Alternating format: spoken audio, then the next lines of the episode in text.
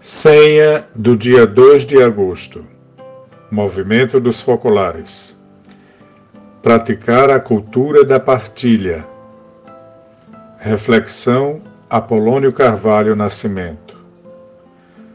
Os primeiros cristãos tinham tudo em comum e não havia indigentes entre eles.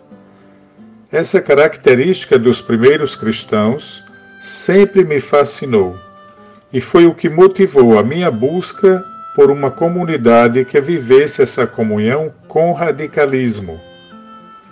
Desde a minha juventude participo do movimento dos focolares, no qual procuramos viver essa comunhão total de bens materiais e espirituais. Chiara Lubick, a fundadora do movimento, usava o termo cultura da partilha, onde o doar é mais importante do que o ter. Um excelente dia para você.